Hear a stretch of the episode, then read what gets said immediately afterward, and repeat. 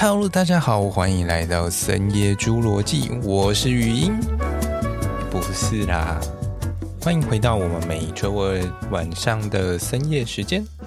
不晓得刚刚开头的时候，大家有没有被吓到呢？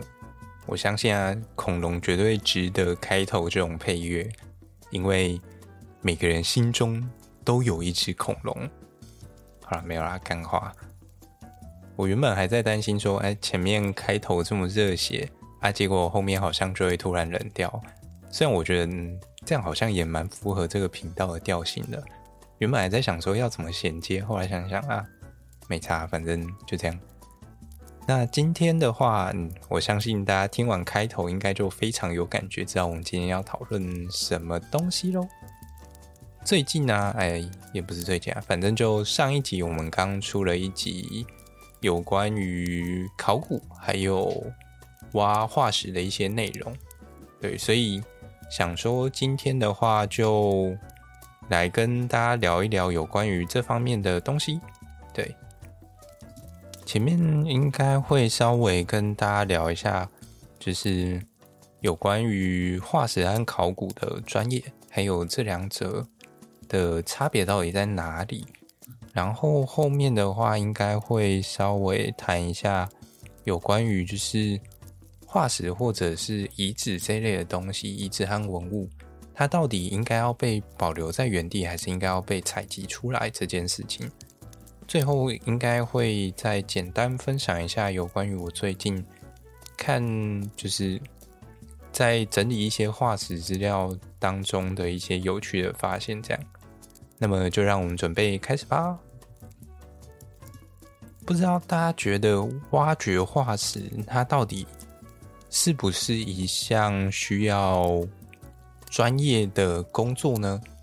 又或者是说，哎，挖化石好像就是像去什么河边捡石头一样，所以好像每个人也都可以。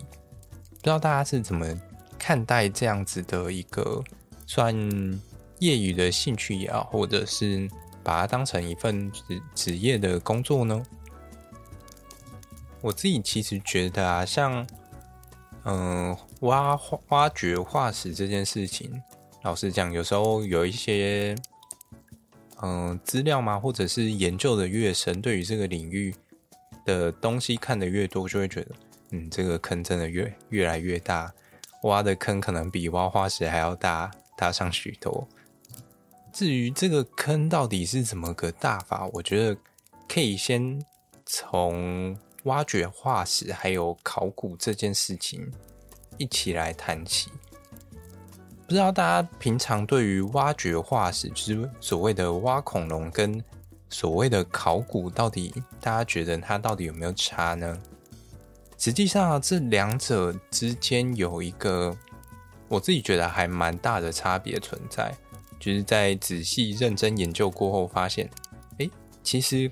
考古学啊，它最重要的差别是在于说，它今天的目标是以人为出发点，也就是说，考古学它本身是一个在研究一些有关于古代人类社会相关的一些细节或内容，尤其是针对一些，例如说像是史前史的部分，就是在这些有文字记录以前。包含像是什么旧石器时代啊、新石器时代，台湾比较熟悉的大概就会是那种什么大大坌坑文化，还有卑南文化之类的。像这些史前文化，其实都是考古学他们主要在研究的一个对象，而考古学它本身可以算是所谓的人类学的延伸。那我想大家比较熟悉的大概就是台大的那个那个什么人类考古学系吧，所以听名字大概就可以知道说，哦，它主要针对的对象就是以人类为主，然后考古学的话，它就是专门去研究这些古代时期的人类。那考古学啊，它本身的研究范范围包括像是这些遗址的调查，还有遗址的发掘。那最后再针对这些所收集的资料回来进行分析，以便可以去了解我们这些过去的人类，或者是和我们不同种的那些原始人，他们过去到底活得怎么样？可是啊，说到人类，大家不觉得人类本来就是一个非常复杂的一个生物吗？大家看看现在，就是人类社会和经济发展成这样之后，我们整体发展出来的一些研究领域也好，它真的是已经多到一个爆炸。那虽然说对于原始人来讲，他们可能没有到这么的复杂，但实际上啊。从这个角度来说的话，我们把现在往过去进行延伸，那在这样子考古学的一个算是研究领域上面，它其实也分呃算是区分的非常细节，而且也可以延伸出相当多的一个算是跨域的研究内容出来。就好比说，可能从人类学本身的一个出发点，又或者是从历史学，或者是遗传学、演化学、生物科技、艺术、古典、民族、地理，然后甚至还有一些语言。除此之外啊，我们现在会去饲养一些动物，或者是种一些植物嘛。那以前的原始人当然也会做类似的事情，所以。古代的一些植物学，就好比我们前几集《森林边缘》在聊的有关于大麻的演化，在那一集当中，我们其实就有提到说，大麻它其实现在大致上分成纤维用大麻跟药用大麻嘛，就是一个可以拿来刻，然后一个刻不出什么东西的大麻。那这两者他们在早期的一个演化过程中啊，其实这些纤维大麻它是被刻意筛选出来的，而且起源地很有可能就发源从那个诶、那个哪里啊？大陆地区。对对对对。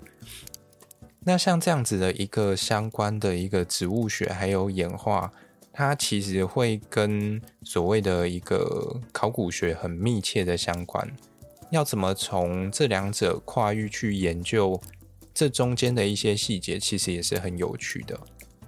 那讲完了考古学啊，接下来看到另外一边，则是所谓的古生物学，也就是我们去挖掘这些，不管是恐龙也好啊，植物也好，这些都算是古生物学的一环。而古生物学的话，它其实最主要就是在研究这些古老地质当中的一些生物。那它其实，嗯，最主要大概跨了两个最大的领域，包含了生物学跟地质学。因为，嗯，我想这个应该还算蛮好理解的。生物本身就是一个，呃。跟化石很直接相关的东西嘛，因为要有生物才能够去形成这些化石。而地质学的话，它其实攸关到这些化石的年代，还有一些沉积环境等等，所以它最主要就在研究这些生物的历史，还有演化，甚至还有包含一些古气候的部分。而对于这些化石的研究啊，还有配合这些。呃，化石的岩层的了解，它其实可以去解决一些地质上的问题，就好比说那个很有名的大陆漂移学说，我们要怎么去把两个不同的地层之间的年代对起来，其实化石就会是一个很重要的证据。那甚至是一些生物地理学，就好比说我们前几集，对，也是前几集。森林边缘在聊的那个桧木，桧木本身的一个迁移史其实是很有趣的。如果大家还有印象的话，应该还记得桧木其实它是发源自亚洲和美洲大陆。那目前看起来研究是这样说啦，对。那在呃白垩纪晚期的时候，那个时候快木祖先开始出现嘛。那从这个时期，快木就开始向整个全世界大量的扩散和迁移。那一路经历了好几次的冰河时期，到最后变成现在这个样子。而最有趣的一件事情是，它似乎有两条支线，就是分别由两个类型的物种一路从美洲，然后扩散到了日本地区，然后最后再进到台湾，最后才形成台湾有这种两种块木，就是分别红块跟扁柏这两种块木的一个情形。而最有趣的地方就是，它虽然是就是。呃，两种块木，但其实它们的关系，就是红桧跟扁柏，它们本身的亲缘关系，反倒没有红桧跟日本花博，还有日本扁柏跟呃台湾扁柏的关系来得近。这其实是非常有趣的。但这些的一些算是演化上的证据啊，相对上就会需要很多的。化石证据来去协助，嗯，算是证明这些物种本身的一个迁移方式。但化石的形成啊，它本来就是一个几率相当小的一件事情。以植物来说更是如此，因为毕竟在我们的一些日常生活习惯当中，相对上比较能够去想象说，哎，这些骨头可能埋到土里之后，它可能还是一根骨头。但是这些叶子埋进去啊，就变堆肥啦。它要怎么形成化石，对吧？所以说，我们就谈到说，要形成化石，它本身需要一些很特定的环境条件。那最理想的状况，当然就是它是一个非常不容易被任何东西分解或者是破坏掉的一个环境。就好比像是那种嗯、比较厌氧的沼泽地。那又或者是像是一些沙漠，我想沙漠大家应该相对上比较可以理解，因为它就是一个非常干的地方。那呃，很多的一些生物其实都很难在那边生存，所以你可能嗯、有个生物在那边挂掉，然后很快的就被什么沙尘暴掩埋起来。那当然它就有很高的一个机会可以被保存下来。那么回到古生物学身上啊，其实虽然说古生物学它也是在研究古代的一些生物嘛，但实际上它并不会包含人类这件事情啊。主要是因为人类，我们自己本身也是人类，所以相对上它有太多的一些研究细节会被独立出来。虽然说古生物学的一个研究。的年代范围和考古学研究的年代范围，它们其实中间是有重叠的，因为人类出现的时间大概在三百三十万年前吧，我的印象中，然后一路到现在嘛，所以在这个区间当中，几乎都是所谓考古学研究的领域范围，而古生物学的话，它其实。是从一万多年前开始往回算，到最古老的年代，都是古生物学的一个研究范畴。主要是因为，呃，国际上好像有个组织，那他们就针对化石做出了一项定义，就是它是从一万多年前开始，那一那个一万多年以内的这些。算是就是这些地质当中的一个生物的遗骸或相关的痕迹，它其实并不能被定义成化石。这样，反正就是到最后还是某些人说的算嘛。很多东西都是这样，反正就是人类自己定义出来的。那也就是说，其实，在古生物学跟考古学之间，他们是有一段。重叠的年代的，虽然说年代是有重叠，但也因为他们研究的对象不太一样，所以相对上有一些研究方法也是会有一些差别。但详细的部分这块我就没有琢磨太深，因为我自己其实对于考古相对比较没有那么大的兴趣，我就是一个完全不太想去研究人类的一种生物。因为我觉得有时候人类很喜欢把事情搞得太复杂，那去研究这种会把事情搞复杂的生物，其实只会越搞越复杂，所以干脆不要研究好了。啊，这是题外话。而刚刚我们有提到，考古学它本身的一个研究范畴，其实可以跨相当多的领域出来。而在古生物学身上，其实也有这样子类似的现象。古生物其实它算是一个最大的范畴。那其实细分的话，我们也知道，生物其实它也分成很多种类型嘛。所以，像古生物底下，其实又可以分成包含像是古植物学啊、古动物学。古生态学就是去研究一些古生物跟环境之间的关系，然后再还有一些古生物化学，还有古生物地理学啊、古生物化石学跟古昆虫学，巴拉巴拉巴拉，这个都是从维基上抄下来的啊。对，我自己觉得比较有趣的，应该会是古生物化学这一块。应该说，就是嗯，第一次听到这个名词的时候，还会想说发生了什么事？为什么还有这种东西可以研究呢？古生物化学其实有一部分，它是要去研究说，在这些古代的生物里面，它们其实也会去产生这些化学物质嘛。而很有趣的是啊，有一些化学物质，它是有机会被保存下来的，虽然我们没办法直接用。我们的肉眼去看到这些东西，所以在这一块啊，我自己会觉得，嗯，它是一个非常需要具有想象空间跟口袋深度的一个研究内容啦。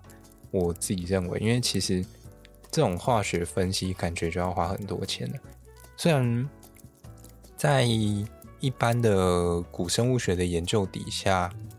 挖化石本身也是一件还蛮花人力跟金钱的一件事情，但我觉得相对上，以化石买卖来说，只要能够找到就是那种稀有的或者是大型完整的化石，那个随便来一个就发了吧，嗯，大概吧。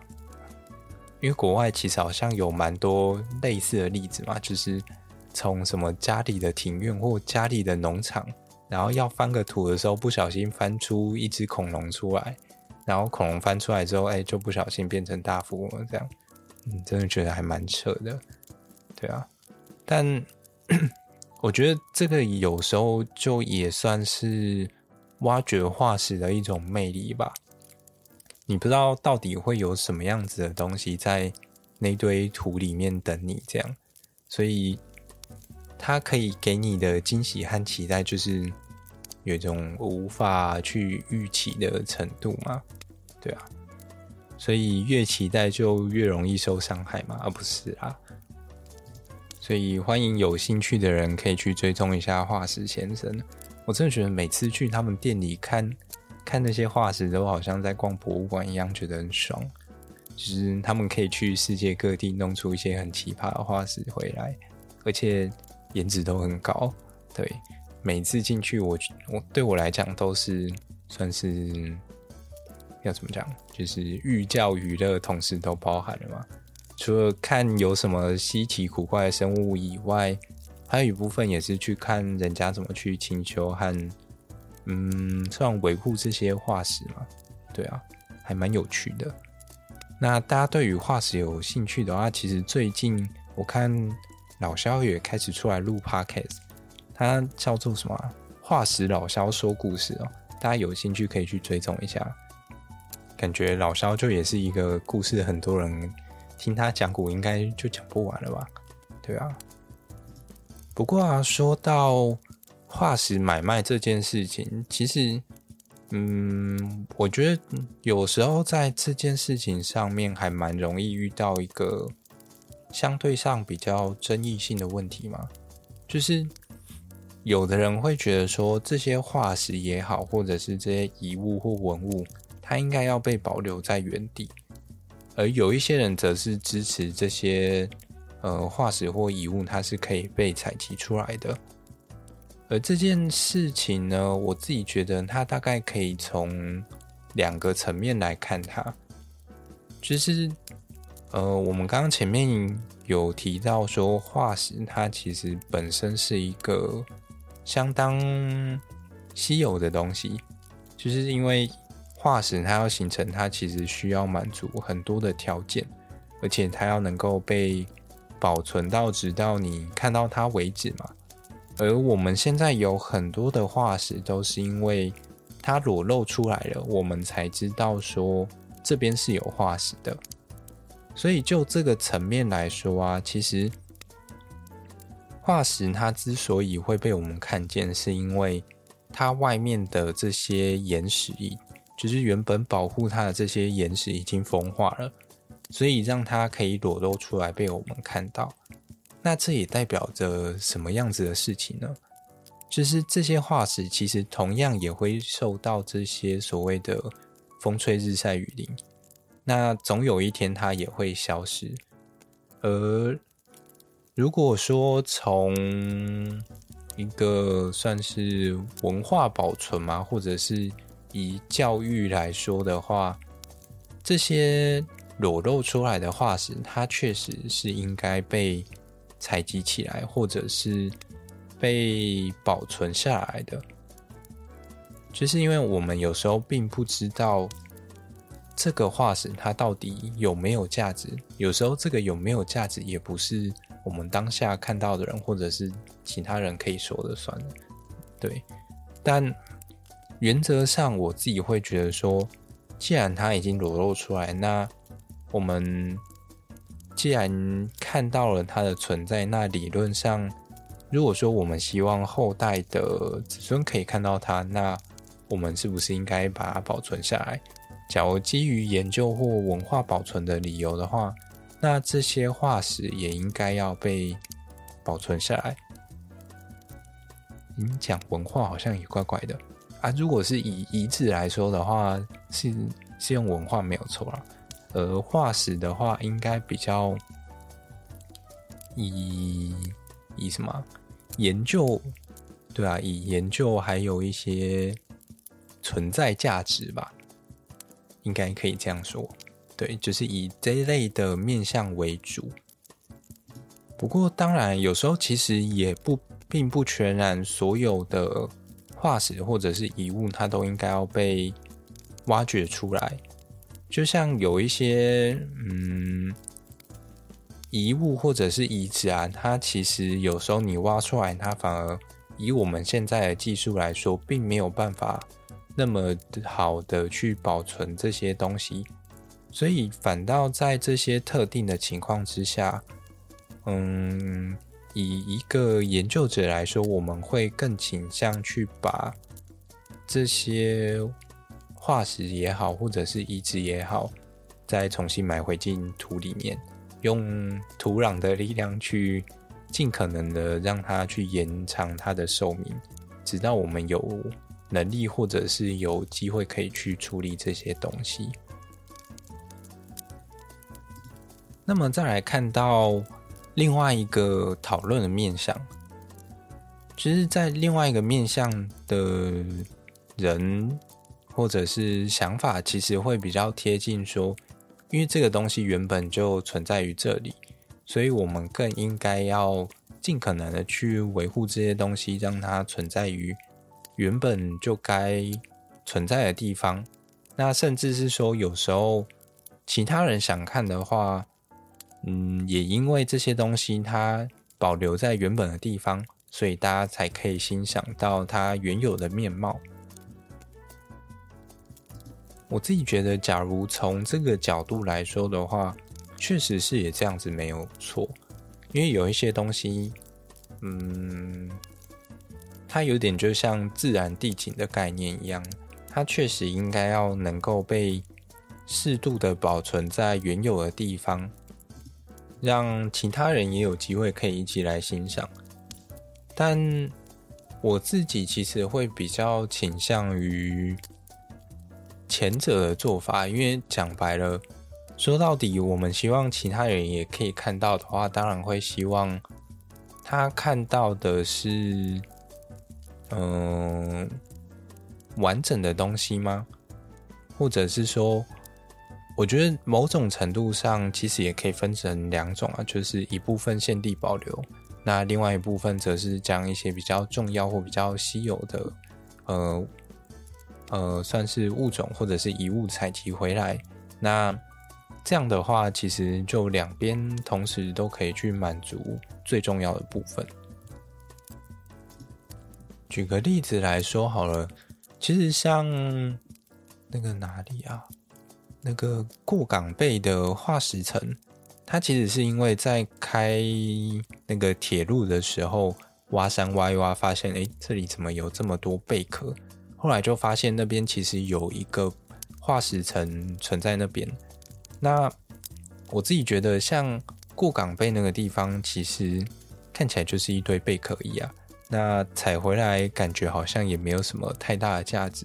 反倒是供在原地的话，它的一个景观价值或文化意涵相对上会比较高一点。虽然这样讲好像会有一点歧视裸贝类的感觉，但老实说，这些裸贝类只要一形成化石，那个量通常都蛮大的，就是一次一拖拉库这样。那像这种，其实我就会觉得说，哎，既然量这么大，那其实。也可以就是挑选一些状况比较完好的，那回来进行保存和研究，而剩下的就留在原地给大家观赏，其实也不失为一种办法。另外还有一个比较著名的案例，应该是那个哪里啊？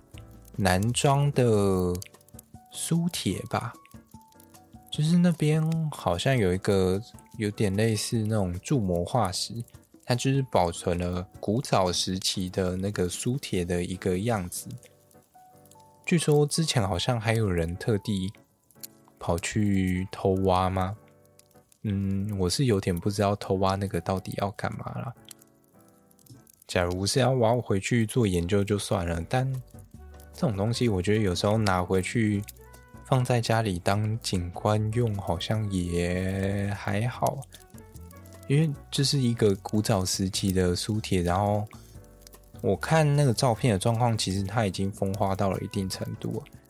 个人是觉得看起来还好，不知道他偷回去要干嘛。因为那感觉起来就是一个苏铁形状的沙雕，这个我不太确定啊，因为没有认真研究这一块。总而言之呢，言而总之，其实像化石这种东西，因为它所具有的一些生物的特征，很容易因为在化石沉积和形成的过程当中，就容易支离破碎了。所以，我们其实要透过这些化石去研究当年的生物的时候，其实是需要蛮多的努力的。而且，在一些过去的研究报告当中，其实大家都会去呃尝试想要去推论说。以前的这些生物，它到底有多少的百分比是被所谓的化石给保存下来的？那我看，其实，嗯，大部分的一些研究文献，其实给出来的数字都还蛮低的，平均来说大概都在十 percent 以下。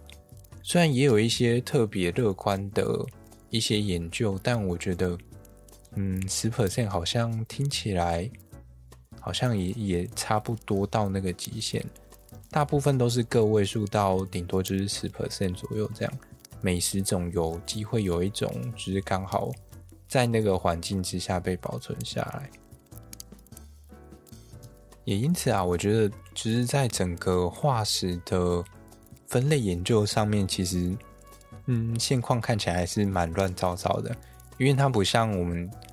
就是现在最新的科技可以直接抽 DNA 就好了，在一些比较近代的一些化石，好像还有机会可以抽看看，但是一些比较古早时期的，好像就没救了。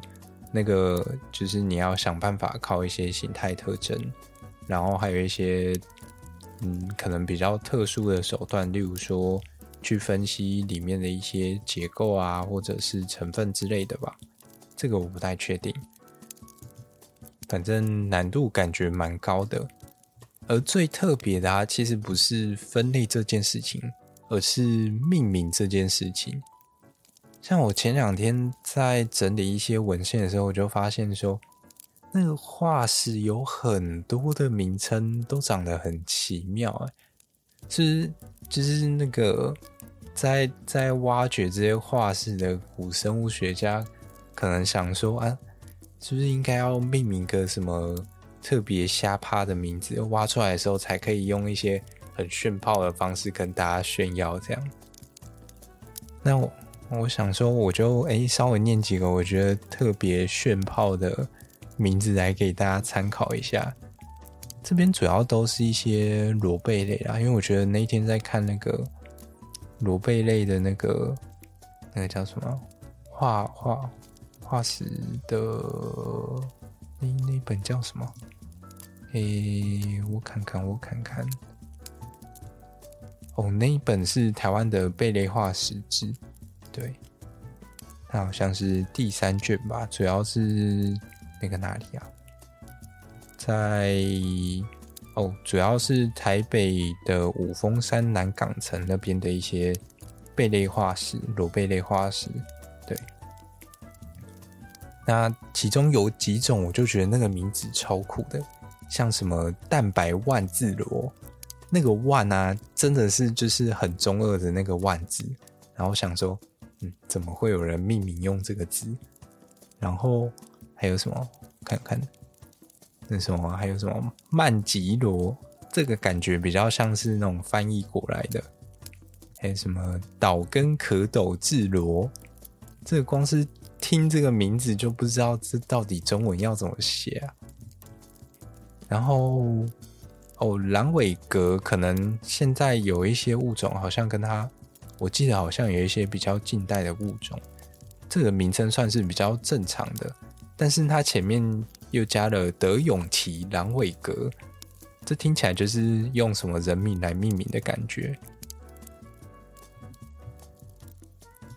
然后牡蛎的部分相对上就比较正常一点，它就叫做大牡蛎。接下来还有一些那种蛤蜊那类的。对，就是什么什么蛤。那我来看一下这一块。哦，有一个我觉得那个名字听起来很煞气，叫做什么“萨氏金雀阁”。然后还有什么“席氏西刀阁”。我想说西刀阁哈，西瓜蛤到底到底是什么？然后还有一个是剃刀蛤属的，它叫做大剃刀蛤。然后我想说。它是长得很像剃刀，是不是？所以才要叫这个名字。然后，哦，再来还有一个叫做硬毛雪蛤，它是雪蛤属的一种蛤蜊。我就觉得，嗯，为什么这些考古，哎，不是考古，那个古生物学家都可以想到一些很奇葩的名字啊？然后还有一种东西叫做砧板蛤。那他们那个时候挖出来的，就把它叫做短砧板蛤，真的是一堆很奇妙的东西啊！哦，最后一个，最后一个，最后一个，它叫做东方王母阁。我想说，怎么连东方王母都可以扯上关系了？这真的非常的厉害，我只能这样说。大家有机会的话，其实哎。我记得这一份网络上好像可以找得到，对，大家就自己上网搜一下，就可以看到有哪些很奇葩的名字出来。我相信大家用听的觉得听不出来我到底刚刚到底念了三小。那哦哎啊，不然我稍微回去找一下那个网址好了，我可以把它贴在底下的资讯栏。那大家假如看完之后呢，觉得有什么比较奇葩的东西，也欢迎留言来跟我分享喽。那么今天的化石之旅差不多就要进入尾声啦。这个礼拜五呢，我们就要继续去带大家看一下台湾有哪些化石。那相对上，我是希望可以多介绍一些有关于植物化石的东西嘛。毕竟我们是森林系 p o c k e t。所以植物的东西好像还是要讲多一点了。对啊，虽然在搜寻这些资料的过程中，会发现，哎，台湾还曾经有挖过菊石出来，怎么样？想不到吧？它挖出来的地点在云林，当初好像是因为中油要进行那种油井钻探，那就一个不小心就把它挖出来了。它应该是目前仅有的，应该是一份化石。对，目前好像是这样。听说也不是听说啊，就是我看去年的那个，去年还前年，中油的那个算是他们自己内部的那种杂志吗？他们还写说，他们把那一份菊石，然后送回去做断层扫描啊，去分析它里面的一些结构啊，还有一些阿里阿扎的东西，这样。我觉得还蛮酷的，因为它是唯一的标本化石，所以也不太好直接把它剖开来看它里面长什么样子。所以他们后来就折中用那个断层扫描的方式去做，这样觉得还蛮酷的。那么我们今天的内容差不多就这样啦。